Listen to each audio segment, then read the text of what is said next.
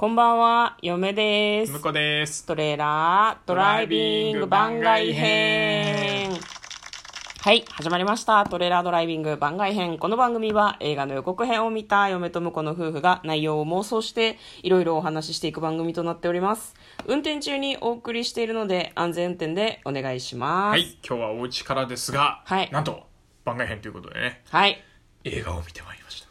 はい、今日見てきた映画を発表しますこちらですテネット。見ちゃった見ちゃいましたね。見てきましたよ。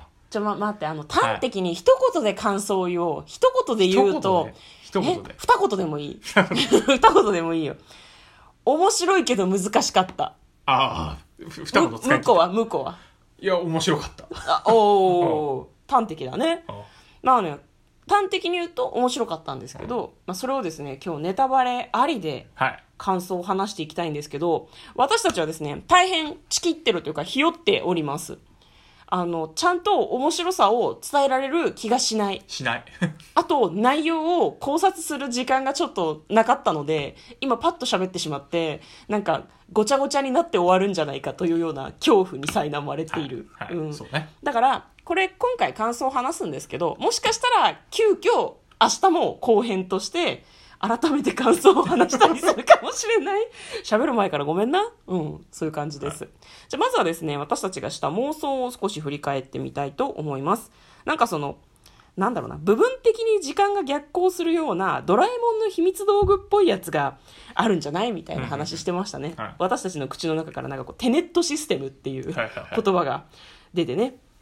なんかこう、なんだろうな、戻りすぎて人がいなくなるとか、うん恐竜の世界まで戻っちゃうとか、まあ、あと、これ結構ポイント的だったと思うんだけど、過去に戻って、なんかこう、過去に戻ってじゃない、テネットシステムを消すために戦うんじゃないかと。はいはいはい。テネットシステムがなんかこうなんだろうないさかいのきっかけになるから、テネットシステムを破棄するために主人公たちは活躍するんじゃないかみたいな話もしました。でなんかアップルウォッチみたいな感じなんじゃない？テネットシステムってっていう話したよね。そうね。そうそう。でその妄想した後におかわり妄想として再びした妄想の中では何の話してたんでしたっけ？なんかそうだからあの、一部分だけこう逆光っていうのが気になったから、うんうんうんうん。そのなんかアプローチでパチってやるとその瞬間だけ一瞬戻るんじゃないか。でその戻るのをずっと繰り返すとなんかこうやばい独裁者がずっと生き続けるみたいな話もしてたよね。うん。時間逆行するのと、巡行と同じ時間かけて逆行するから、うん。あの10年逆行すると10年間こうどんどん若返っていくんじゃないかみたいな、ね、そうそうそうそうそう。そんな話もしたね。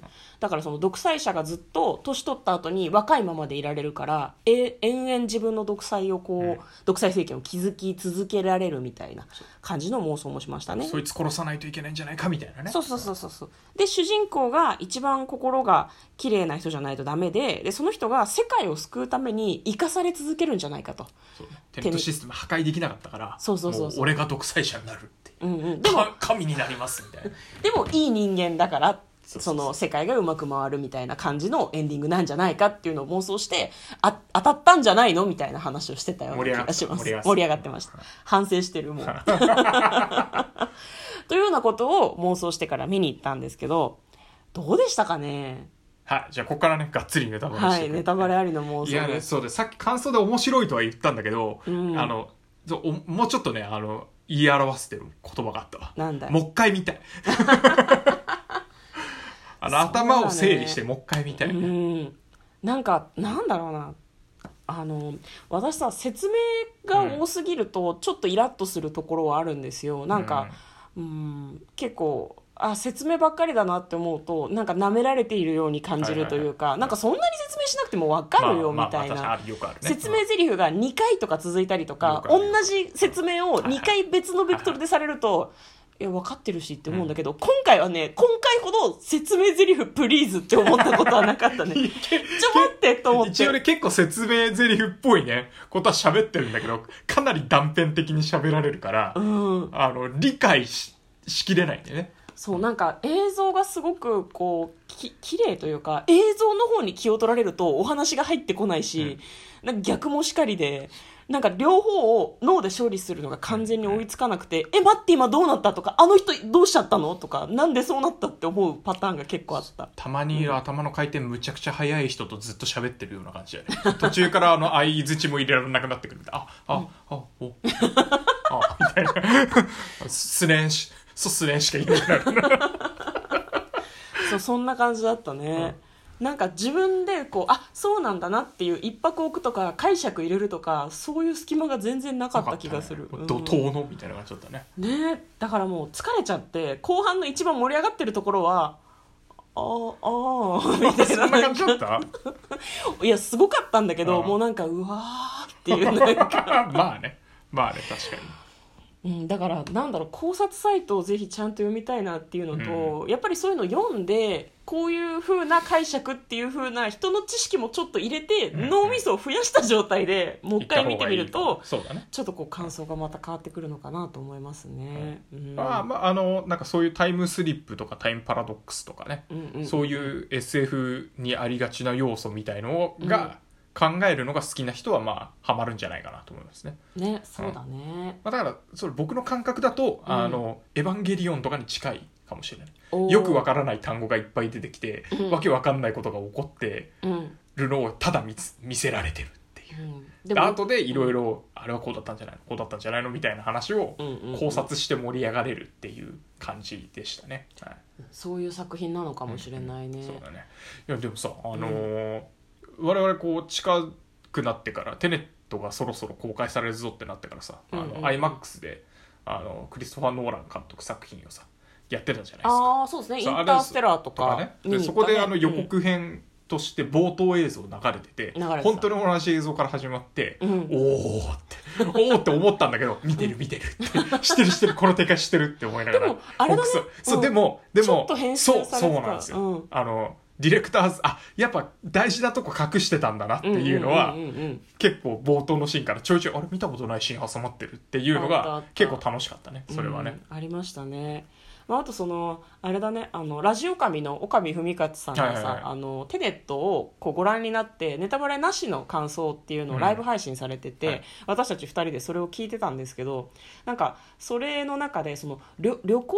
うんうん。旅行的な楽しみ方もあるというか、あそのはいいはいはい。ろんはいな地域に実際行って撮影してるみたいな話をされててあ確かに確かにってそれはすごい見てて思った。あのなんだろう海にさ風車がいっぱい並んでるところとか、はい絶対自分では行きたくないんだけど、うん。見た目すごい綺麗だなと思って。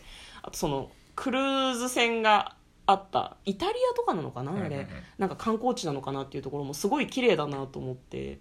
その辺を見るのも楽しかったですねね。割と、まあ、その辺はねなんかこうわあ風景が綺麗っていうのだけで済んだから、うんよかったですね。あとなんかキャッチーなところとしてはあれなんだよね。一組の夫婦のちょっとなんか苛烈な DV 血話喧嘩みたいなのが結構お話の中にあって私割とそっちに気を取られてしまったな。あの話分かりやすかったから。そうそう。ね あいろいろ出てくる要素の中だと分かりやすいそうそうそう。他のはねなんかね処理に時間がかかるんだけどあ旦那さんがねって実はやべえ仕事してて暴力的でそりゃ別れた方がいいみたいな。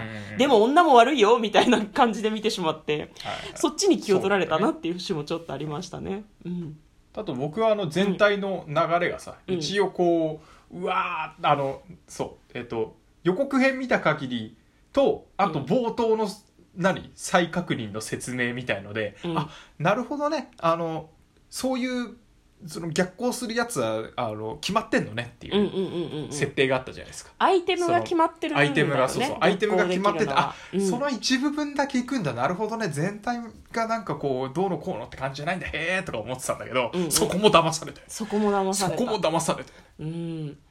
なんかその最初にあれなんだよね。なんかこうじゅ拳銃のさ穴が開いてる板みたいな、うん。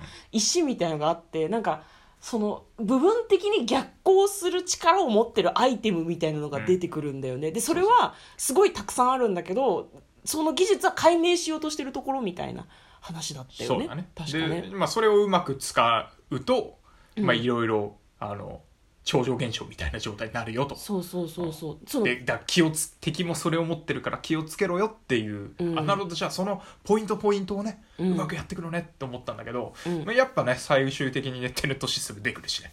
出てきた。なんかしかも割と序盤で出てきやがってな。出てきてた出てきてた。なんか逆光マシーンみたいなそうそうなんてだから。回転ドアみたいな感じの。そうそうそうそうそうね、うんあれがねうんややられたなと思いつつうんそのその後の展開を見てこう割とそういうの見慣れてる我々としてあなるほどこれは多分あへえみたいなね。